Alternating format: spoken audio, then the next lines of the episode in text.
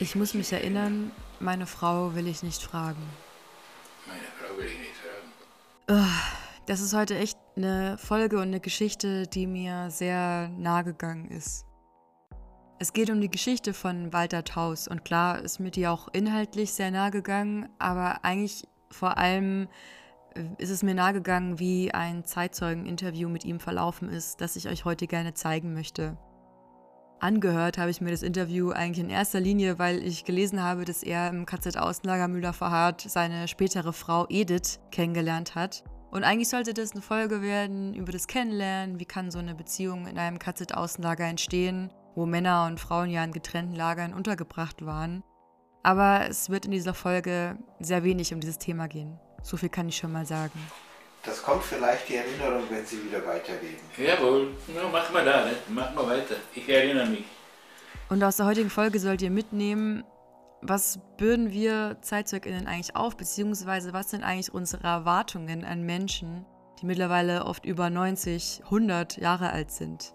Und auch diese Doppelmoral, dass wir oft sagen, naja, 90-jährige ehemalige KZ-Mitarbeitende, muss man die wirklich noch vor Gericht bringen? Die waren doch nur kleine Rädchen und sind doch jetzt schon viel zu alt. Und gleichzeitig stützen wir uns in der Gedenkarbeit auf 90-jährige Überlebende und erhoffen uns von ihnen zu erfahren, wie wir diese Phrase nie wieder mit Leben füllen. Und das ist ein Problem. Also die Kamera läuft.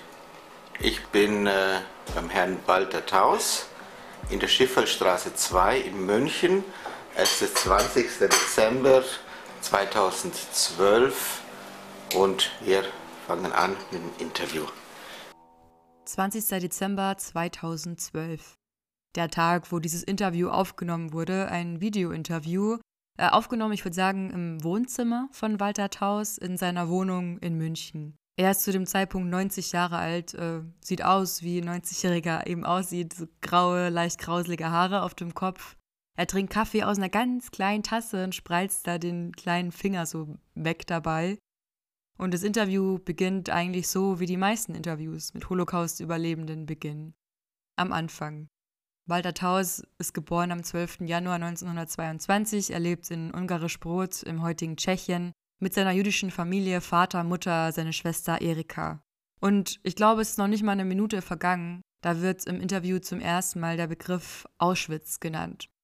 Denn, so erzählt er, seine Schwester Erika hat diese Lektion in Auschwitz nicht überlebt.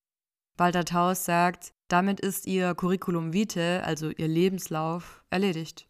Hab eine Schwester gehabt, Erika, hat aber Auschwitz nicht überlebt. Heißt, mit ihm ist ihr Curriculum wieder erledigt. Auch die Eltern Siegfried und Elsa überleben Auschwitz nicht. Aber wir springen zurück zu seiner Kindheit. An seinem Geburtstag, er weiß nicht mehr genau welchen, er schätzt 1930, also den achten Geburtstag wahrscheinlich, zieht er mit der Familie von Ungarisch Brot nach Prag. Er macht dann eine Ausbildung in der Textilbranche. Und 1938 ziehen sie wieder zurück nach Ungarisch Brot, also wieder circa 1938, erinnert sich nicht mehr genau an die Jahreszahl. Und er sagt, zu dem Zeitpunkt ging noch sehr wenig Gefahr vom NS-Regime eigentlich aus. Das ändert sich aber natürlich sehr bald. Die jüdische Bevölkerung muss den sogenannten Judenstern tragen. Es gibt sogar gewisse Zeitslots, in denen jüdische Personen einkaufen gehen dürfen. Er sagt von 10 bis 12. Und außerhalb dieser Zeit gab es eine Sperrfrist und es war verboten. Ich kann mich heute genau nicht erinnern, aber zum Beispiel von 10 bis 12 Uhr äh, durften sie einkaufen oder durften sie, sie durften alles machen. aber nicht äh, eine gewisse Sperrzeit war. In der Sperrzeit war nichts. Das war Juden verboten. Und 1940 wird die komplette Familie nach Theresienstadt verschleppt.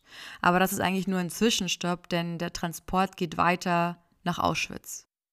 Und im Gespräch, in diesem Interview, krempelt er dann den Ärmel hoch und zeigt die Häftlingsnummer, die ihm dort tätowiert wurde. 99773. So, also. Das ist die Nummer, die Auschwitz. Sie in Auschwitz bekommen 99.773. Mhm. Es ist irgendwie immer ein ganz krasses Gefühl, dass er wirklich 70 Jahre nach der Befreiung dort saß, seinen Ärmel hochschiebt und da ist dann immer noch dieser Stempel, dieses Tattoo das ihn ja für immer an die Vernichtung seiner kompletten Familie erinnern wird. In Auschwitz erfährt er vom Tod seiner Schwester, als er in einem Arbeitskommando auf eine Frau trifft, die auch in seinem Heimatort gelebt hat. Und die sagt ihm, Erika, deine Schwester ist tot. Und sie schreit auf mich, Erika lebt. Als in Auschwitz das Fleckfieber ausbricht und Sanitäter gesucht werden, meldet er sich freiwillig, obwohl seine Biografie jetzt keine Spuren zeigt von einer medizinischen Ausbildung oder so. Aber er fängt an, im Krankenbau zu arbeiten, wo es ihm, so sagt er, viel, viel besser geht. Und insgesamt sind seine Schilderungen der Nazi-Lager anders als viele der anderen ZeitzeugInnen, die ich mir in den letzten Jahren angehört habe. Er betont eigentlich immer, dass er ein verhältnismäßig gutes Leben hatte, auch als er dann von Auschwitz nach Warschau verschleppt wurde. Dort sollten die Häftlinge Ziegel sauber machen, die nach dem Aufstand der Ghettos überall rumlagen und die wahrscheinlich wieder benutzt werden sollten. Aber es geht ihm gut. Er hat ja auch eine privilegierte Stellung als eben Sanitäter, als Pfleger. Er bekommt Essen, es gibt keinen Totschlag, sagt er selber, zumindest nach dem Aufstand. Ja, und mitten ins Interview platzt an der Stelle dann plötzlich seine Frau Edith ins Zimmer. Ehemals weiblicher Häftling im KZ-Außenlager Müller verharrt. Und sie musste im Frauenarbeitskommando in der Hauswirtschaft eines Krankenhauses in Schwindeck Zwangsarbeit leisten. Das war ein Ort bei Mühldorf. Und da Walter Taus später auch im KZ-Außenlager Müller verharrt Sanitäter war, lernt er in diesem Krankenhaus bei seiner Arbeit eben seine spätere Frau kennen. In der Zeit haben Sie auch Ihren Mann kennengelernt. Ja, ja, in Schwindeck. Ja, ja. Und von dieser Zeit leben wir zusammen. Ja, ja. Sie sind so lange zusammen. ja das schon. Ja, so viel erstmal zum Thema des Kennenlernens. Und zu dem Zeitpunkt dachte ich auch noch, vielleicht wird es ja doch diese Folge werden über ihre Beziehung, über darüber, wie sie sich kennengelernt haben, wie sie heirateten und wie sie jetzt eben all diese Jahre nach dem Krieg zusammengeblieben sind, verbunden in diesem Trauma. Aber es kommt noch anders und eigentlich sind wir ja noch in Warschau in der Erzählung.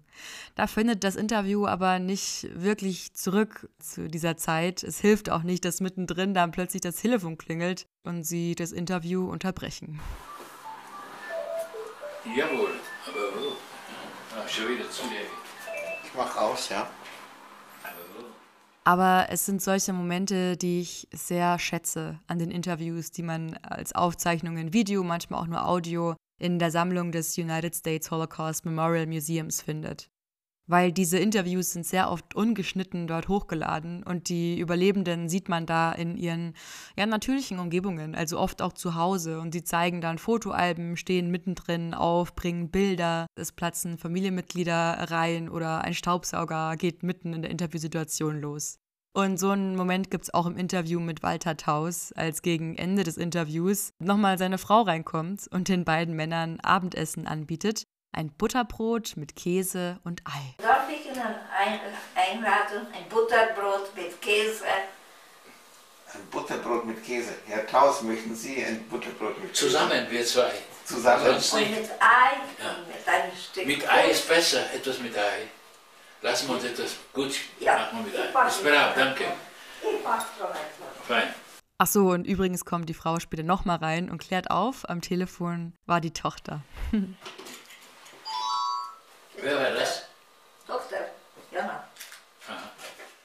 Walter Taus erzählt weiter, dass eines Tages noch in Warschau ein Transport fertig gemacht wurde.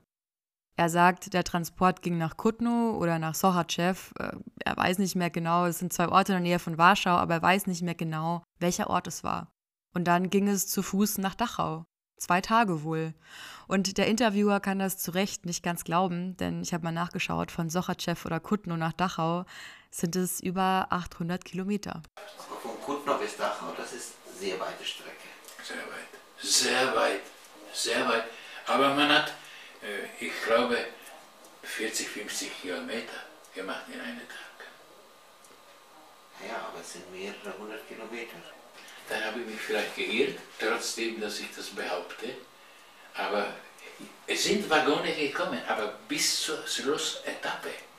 Er sagt also, sie sind ein ganzes Stück bis nach Dachau gelaufen und dann nur für die Schlussetappe gab es eben offene Waggons. Ich kann euch aber heute sagen, wie es wirklich war. Wahrscheinlich, ne? Also, denn 1986, also fast 30 Jahre vor diesem Interview, was ihr heute hört, sprach Walter Taus schon mal über seine Erfahrungen. Zu dem Zeitpunkt war er 64 Jahre alt und es fiel ihm schon noch leichter, hat man das Gefühl, sich zu erinnern. Man findet dieses Gespräch als Text online und einen ganz kleinen Teil daraus auch als Audio. Zwar in einer relativ beschissenen Qualität, aber ich spiele es euch trotzdem mal ganz kurz vor. Wir sind zu Fuß von Warschau evakuiert worden 1944, wo also äh, der Krieg schon vor Warschau, vor Warschauer Tore stand. Es war 60 Kilometer von Warschau entfernt, Sochachev. Und wir sind doch bis nach Kutna gekommen, wo die Häftlinge gewartet haben auf einen äh, Gitterzug, wo wir weitergefahren sind nach Dachau. Ja. Also ist die Situation folgende. Sie wurden zu Fuß aus Warschau evakuiert bis Sochachew, am nächsten Tag weiter nach Kutno. Und das ist eine Strecke, die sieht auch bei Google Maps sehr realistisch aus. Es ist eine sehr gerade Strecke, 120 Kilometer in den Westen. Streckenzeit zu Fuß laut Google Maps 24 Stunden. Es passt also. Sie laufen die zwei Tage nach Kutno und von dort geht es dann mit einem Transport nach Dachau. Aber es bricht einem irgendwie auch das Herz zu hören, wie der 90-jährige Walter Taus alles versucht, um sich zu erinnern und mit dem Verlauf des Interviews immer verwirrter wird. Und man merkt auch, dass es ihm immer schwerer fällt, so einer Chronologie zu folgen im Gespräch. Er erzählt dann sechs Wochen Dachau, Quarantäne, keine Arbeit und dann Transport nach Mühldorf. Dann von Dachau Richtung Mühldorf, die Hauptbaustelle, die sagte Ihnen sicher etwas. Walter Taus kommt also nach Mühldorf. Er arbeitet dort an der sogenannten Hauptbaustelle, wo Häftlinge in Zwangsarbeit eine unterirdische Flugzeugfabrik errichten sollten. Und auch dort hat er quasi die Stelle eines Pflegers. Er ist der Assistent eines äh, tschechischen Lagerarzts. Sie verfügen da über ein kleines Krankenhaus, so nennt er es im Interview, vier oder fünf Betten und dort führen sie auch mal kleinere Operationen durch. Zum Beispiel wird einem Häftling einmal der Daumen schlimm an einer Maschine gequetscht. Und einmal im Monat wird er nach Schwindeck geführt und dort ist eben dieses Revier mit medizinischen Utensilien. Tatsächlich wird er begleitet von einem Wehrmachtssoldaten, äh, Herr Weber, der geht dann immer zwei, drei Meter hinter ihm und passt auf, dass er nicht wegläuft. Flucht wäre hier vielleicht möglich gewesen, aber Walter Taus sagt, er hat darüber gar nicht nachgedacht. Allein in Deutschland, das wäre, Zitat, der Wahnsinn gewesen. Und die Häftlinge wissen wohl, dass die Amerikaner am Vorrücken sind. Walter Taus spricht von einem Geduldsspiel, einfach noch durchhalten und die Befreiung ist quasi schon am Horizont zu sehen. Das nächste Kapitel der Geschichte ist eigentlich super spannend, aber leider sehr lückenhaft in seiner Erzählung. Denn noch in den letzten Kriegstagen, am 27. April, flieht er aus dem KZ-Außenlager Müller-Verhardt. Er versteckt sich mit drei anderen Häftlingen bei einem Bauer in der Scheune. Edith, also Walter Taus spätere Frau, ist nicht dabei. Sie muss im Krankenrevier bleiben und bei der Räumung des Lagers helfen. Aber die beiden versprechen sich wohl noch, sich zu schreiben nach dem Krieg, bevor sie sich trennen. Ja, und auch der Interviewer möchte gerne mehr hören und mehr erfahren über diese Flucht und versucht ihm auf die Sprünge zu helfen mit ein paar Hinweisen. Sie waren da in der Scheune? Ich war in der Scheune, richtig. Sie wissen schon mehr wie ich. Nein, ich weiß nicht mehr, wie sie. Nein. Ich habe nur irgendwann was gelesen, ja. aber ja, ich weiß nicht mehr genau, was ich genau. Im weiteren Verlauf des Gesprächs versucht er sich dann zu erinnern, wie der Name des Bauers war, wo er sich verstecken durfte. Aber er kommt einfach nicht drauf, bis dann irgendwann doch. Aber er? Martin Zehetmeier. Martin Zehetmeier. Ja. Also habe mich doch erinnert. Man merkt wirklich, wie stolz er ist, dass ihm das jetzt doch noch eingefallen ist, oder?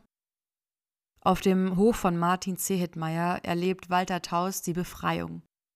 Er trifft auf die amerikanischen Truppen, er kehrt 1945 noch in die Tschechoslowakei zurück, lebt dann wieder in Ungarisch-Brot mit seiner Frau Edith. Die beiden heiraten schon kurz nach dem Krieg.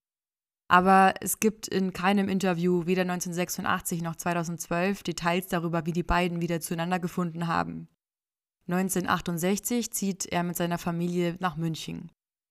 Er arbeitet als Textilkaufmann, also in dem Beruf, den er auch in Prag gelernt hat, wo er seine Ausbildung gemacht hat, hat dann einen eigenen Betrieb, wo er mit Strickwaren handelt und den gibt er auch erst im Alter von 76 Jahren auf.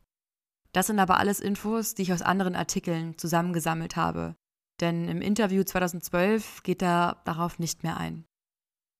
Man merkt, dass auch der Interviewer zu dem Zeitpunkt weiß, dass er Walter Taus schon sehr viel zugemutet hat und dass an der Stelle vielleicht genug ist, dass blöd gesagt nichts mehr zu holen ist aus diesem Gespräch.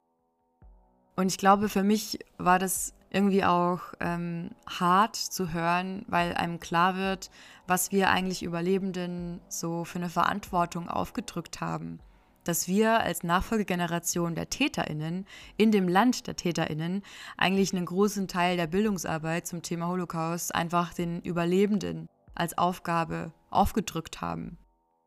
Das heißt nicht, dass man auf diese Interviews verzichten sollte, wenn die Überlebenden sich dafür gerade noch bereit fühlen. Aber man sollte das, glaube ich, immer im Hinterkopf haben bei diesen Interviews und sich dann vielleicht auch ein bisschen die Gedanken machen, warum nicht früher, warum nicht besser dokumentiert für alle folgenden Generationen festgehalten. Zwei Jahre nach dem Interview, am 3. September 2014, stirbt Walter Taus. Und Edith stirbt am 29. Mai 2021. Sind Sie müde? Ja. Okay. Nein, aber jetzt weiß ich nicht mehr, weil ich habe wirklich, ich habe ich hab jetzt, ich habe mich genug angestrengt, dass ich es Ja. ein bisschen in die Reihe kriege.